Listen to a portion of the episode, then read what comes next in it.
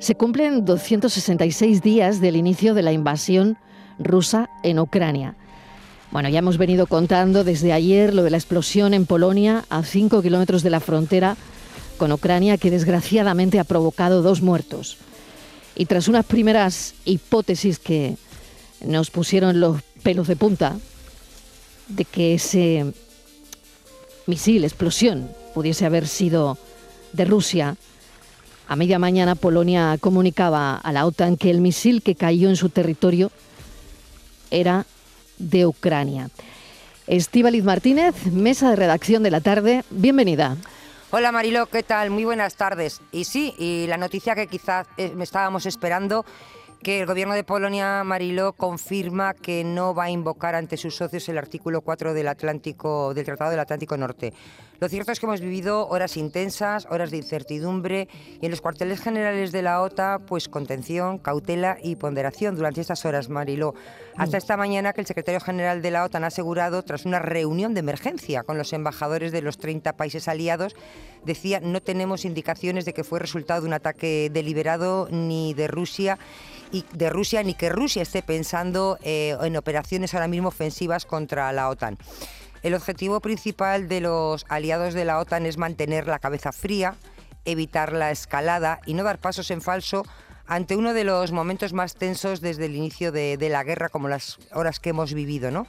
A falta de las conclusiones de la investigación, todavía que está en marcha esta investigación, todo apunta, Mariló, como todo parece, que se trata de restos de misiles de defensa antiaérea S-300 de Ucrania. Si es verdad que desde el 24 de febrero, día en el que Rusia eh, invadió Ucrania, la Alianza Atlántica ha dejado claro que defenderá cada centímetro de su territorio, pero también ha repetido que no pondrá botas sobre el terreno ese artículo 4 que tanto miedo teníamos, ¿no? Bueno, pues este eh, puede ser invocado por un solo país y es el paso previo al artículo 5, que es la sagrada cláusula de defensa colectiva que solo ha sido puesta en marcha tras los atentados del 11 de septiembre en Nueva York. En esta ocasión, Mariló, Polonia ha decidido no invocar el artículo 4 eh, y yo creo que bueno, ha sido un halo de, respiración de oxígeno pues para, para todo el mundo. Vamos a mm, analizar todo esto con Juanjo Fernández, es escritor, analista de defensa. Juanjo, bienvenido, gracias por atender nuestra llamada. Muy buenas tardes, Marilo Estivaliz, ¿qué tal? ¿Cómo estáis? Bien, bueno, más tranquilas, la verdad, pero yo quiero, Juanjo, comentar todo esto contigo y, y también, bueno, tenemos mil preguntas. Una de ellas es muy simple. ¿A partir de ahora qué y ahora qué? Bueno, a partir de ahora, en, principio, nada cambia. La guerra va a seguir su curso. Pasado el primer momento pues, de, extrema tensión, porque ayer eh, hubo momentos de, muy alta tensión cuando, cuando cabía la posibilidad de que se hubiera tratado de un ataque mm, más o menos intencionado por parte, por parte de Rusia, aunque yo me parecía algo muy descabellado pero bueno, que hubiera sido un misil ruso lanzado desde Rusia por Rusia, pues mm. eh, ya sería un tema muy preocupante, como, como muy bien habéis estado comentando antes. Eh, yo creo que ahora mm, va a haber una eh, cierta desescalada de tensión en el sentido de, bueno, pues si es un misil ucraniano, como parece que es, un misil antiaéreo que trataba de interceptar el misil ruso, pues yo no creo que esto tenga mayores consecuencias y la guerra seguirá su curso, Mariló. Exactamente, porque, bueno, se hablaba también y lo oíamos en nuestra línea de audios, al final quien ha empezado todo esto ha sido Rusia. Por supuesto, a ver, eh, mm. la guerra la ha iniciado Rusia y si estas cosas ocurren ha sido pues porque hay una guerra que iniciada por alguien, ¿no? Que, es Rusia. A ver, estos, eh, digamos, eh, errores daños colaterales a terceros países, etcétera, son algo bastante corriente en los conflictos, eh, pues porque las, las fronteras eh, las conocen las, las, personas, pero no, la no las conocen, eh, digamos, las bombas o los misiles o los proyectiles. Y bueno, pues cuando hay combates y hay ataques a territorios de un país, pues, pues que por su dimensión enseguida hay fronteras de terceros alrededor, o en el caso de Ucrania, pues porque Rusia ataca objetivos eh, hacia el oeste de Ucrania, pues el riesgo de que cayera algún proyectil, algún misil desviado, cualquiera de estas circunstancias que afectara a Polonia o a cualquiera de los países eh, limítrofes, era algo mm, que, vamos, lo raro es que no haya pasado ya antes. Y sobre todo, bueno, lo que vimos ayer, que Rusia no ha dicho ni mu todavía, ¿no? El centenar de misiles sobre Ucrania que ha vuelto a dejar a, bueno, a medio país sin energía, ¿no? Eh, la verdad es que ha sido uno de los ataques eh, más masivos desde que mm, empezó la guerra. Y de esto mm, Rusia no ha dicho ni mu. Bueno, eh, Rusia, a ver, este ataque era previsible. Era previsible como una respuesta, por así decirlo, una respuesta militar tras la retirada de Gerson. La retirada de Gerson, en la cual, digamos, las fuerzas militares rusas han quedado en bastante mal lugar, hmm. eh, pues, pues correspondía una cierta respuesta militar. Ahora mismo, ¿cuál es la respuesta militar que puede dar Rusia? Lanzamientos de misiles. Objetivo, pues con el cambio de estrategia, seguir machacando la infraestructura civil y tratar de doblegar a la población ucraniana. Eh, Rusia no va a dar ninguna explicación de esto. Esto es eh, la guerra. Fíjate también que, Rusia negaba desde el principio los ataques, ¿no? Lo calificó como una provocación deliberada de Polonia para provocar una escalada del conflicto, ¿no? Claro, esto nos lleva a pensar que Rusia sigue pensando, valga la redundancia, que países como Polonia quieren lo peor, ¿no? Sigue pensando que quieren provocar una escalada mm, peor, ¿no? De lo que está ocurriendo. A ver, el tema es bastante complicado. Eh, por un lado, mm. eh, Rusia juega mucho a la provocación. Siempre, siempre sabemos que de, siempre lo ha hecho. Entonces juega a este tipo de mensajes eh, que caldeen el ambiente y que de alguna manera le, sirvan a él, a, Rusia, vamos, o a Putin, a él, para justificar internamente, como mínimo internamente, pues por qué está haciendo esta guerra y que se ha visto obligado a ella. Por otro lado, no es menos cierto que Polonia y las repúblicas bálticas, sobre todo estos cuatro países, están viviendo la guerra de Ucrania mm, muy, muy, muy de cerca y se sienten muy involucrados. Mm. Eh, no, no, no, es tampoco nada raro el decir mm. Que, Polonia pues tiene cuentas pendientes con Rusia de muy antiguo y, se, sienten esa amenaza, amenaza rusa en su, sobre su, su, país, ¿no? Entonces, eh, todo esto genera este clima eh, de alta tensión. Muy bien, Estivaliz. No sé si tienes alguna cuestión más que seguro que mm. seguro que sí. Hola, eh, ¿qué tal? Buenas tardes. Eh, ¿Qué tal? Bueno, pues hemos escuchado eh, muchísimas opiniones antes de, ver cómo evolucionaba todo, porque todo apuntaba a que era Rusia esas horas de angustia, ¿no? Que hemos vivido, que hemos vivido todos.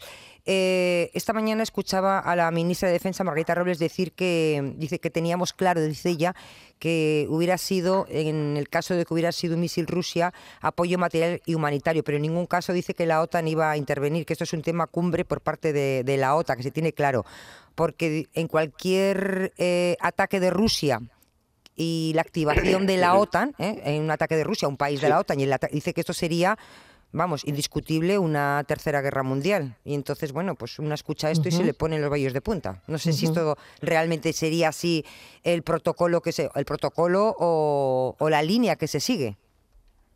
A ver, eh, una intervención de la OTAN no es algo que, que, se, que se acuerde de hoy para esta tarde, o sea, de esta mañana para esta tarde y, ya está.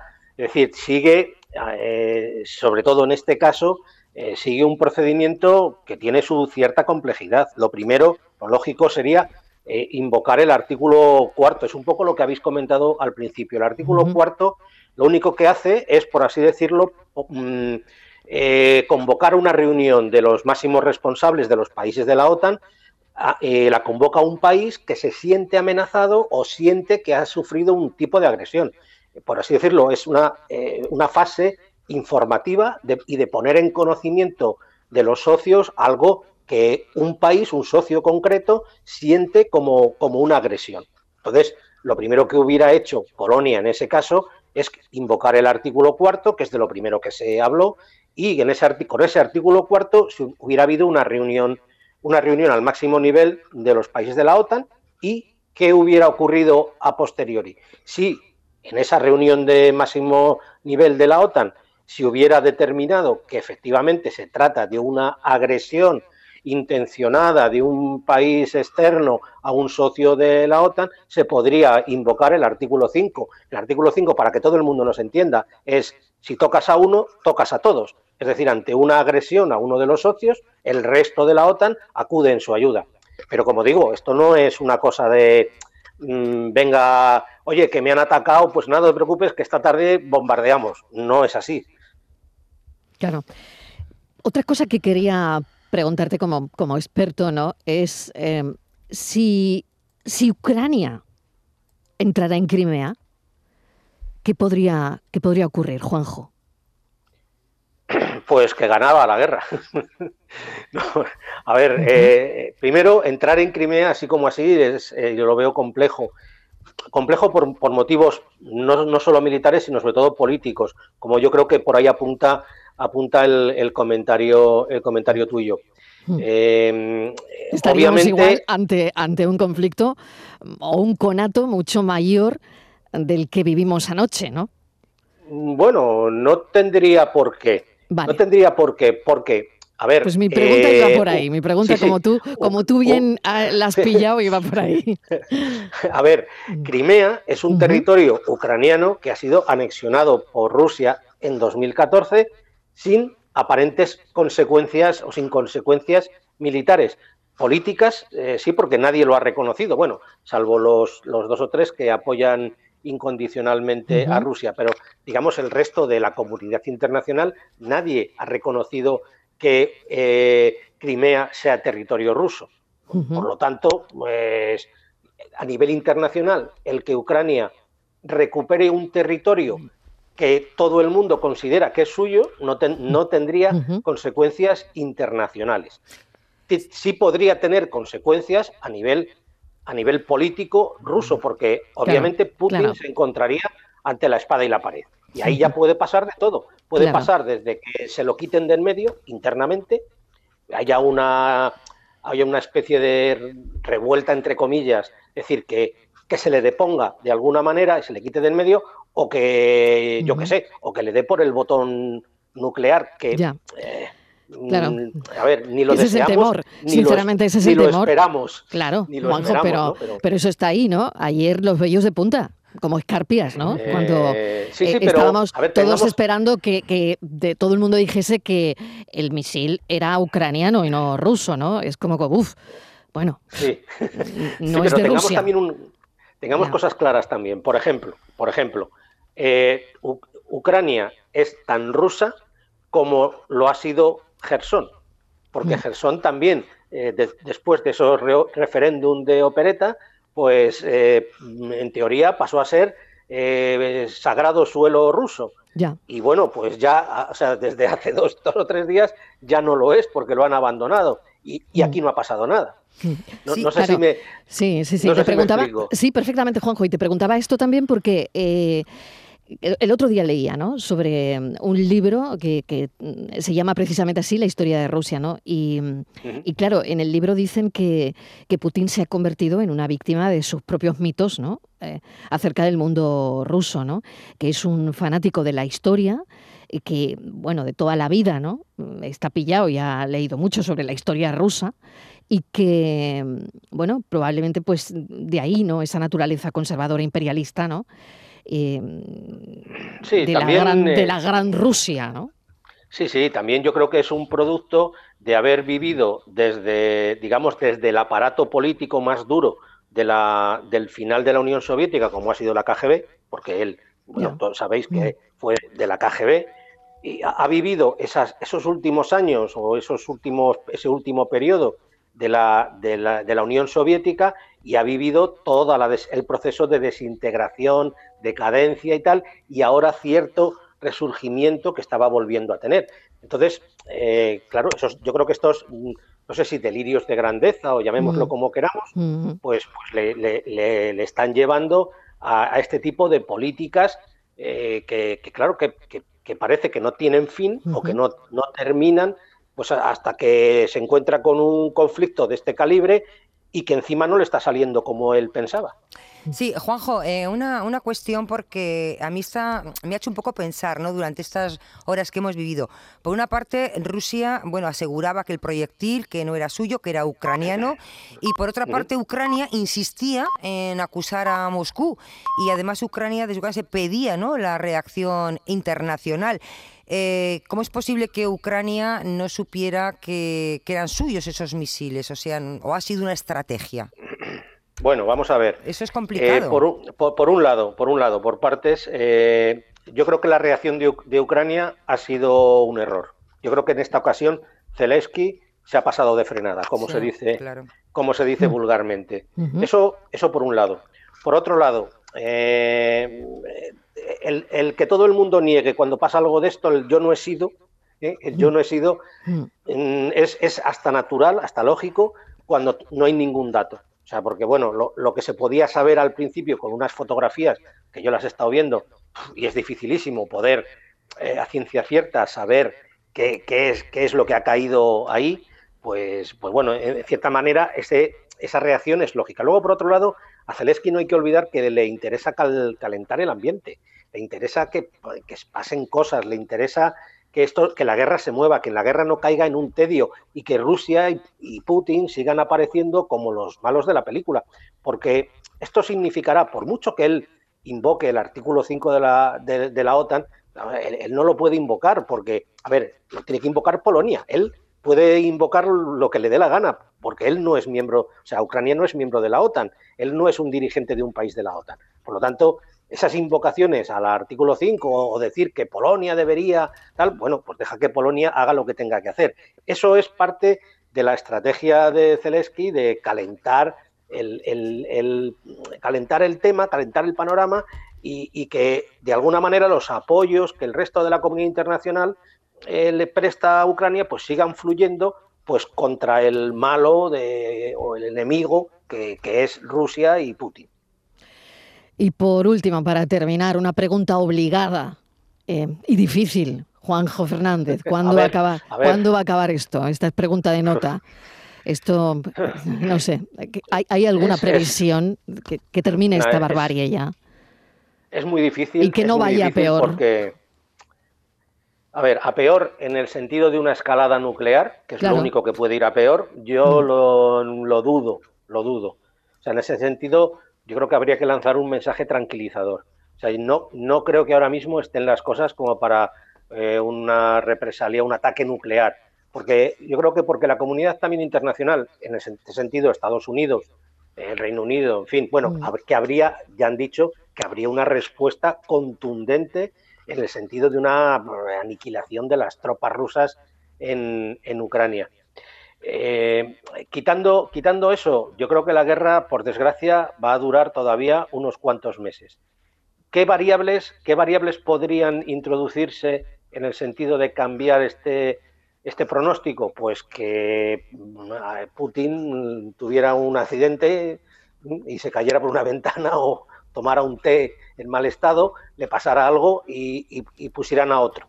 Lo cual no quiere decir que sea, que sea bueno. Exacto igual otro... decir que sea, que sea bueno, pero en fin, mm. son variables que pueden, eh, que pueden introducir cambios eh, muy dramáticos en lo que es la ecuación que nos, que nos define cómo marcha la guerra. ¿no? Eh, yo, yo tengo ahí una frase bastante buena en el sentido de que, dicen la, la, la guerra es, es como una ecuación matemática cuyo resultado es fácil de adivinar si no fuera porque continuamente se están introduciendo nuevas variables. Exacto. esto, esto es lo que pasa aquí. Hmm. Juanjo Fernández, te agradezco enormemente esta charla con la tarde porque es un placer cuando alguien te explica todo esto que es tan complicado en, frases muy, muy fáciles de entender y de asimilar. Juanjo Fernández, escritor y analista de defensa, muchísimas gracias. Un saludo. Pues nada, Marilo, un, placer estar con vosotros y, también con Estivaliz. Venga, hasta la próxima. Adiós. Muchísimas gracias. Bueno, pues seguimos. Vamos a hacer una pequeña pausa de publicidad y vamos con algo mucho más amable.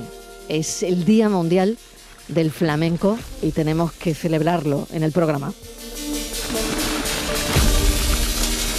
La tarde de Canal Sur Radio con Mariló Maldonado. También en nuestra app y en canalsur.es.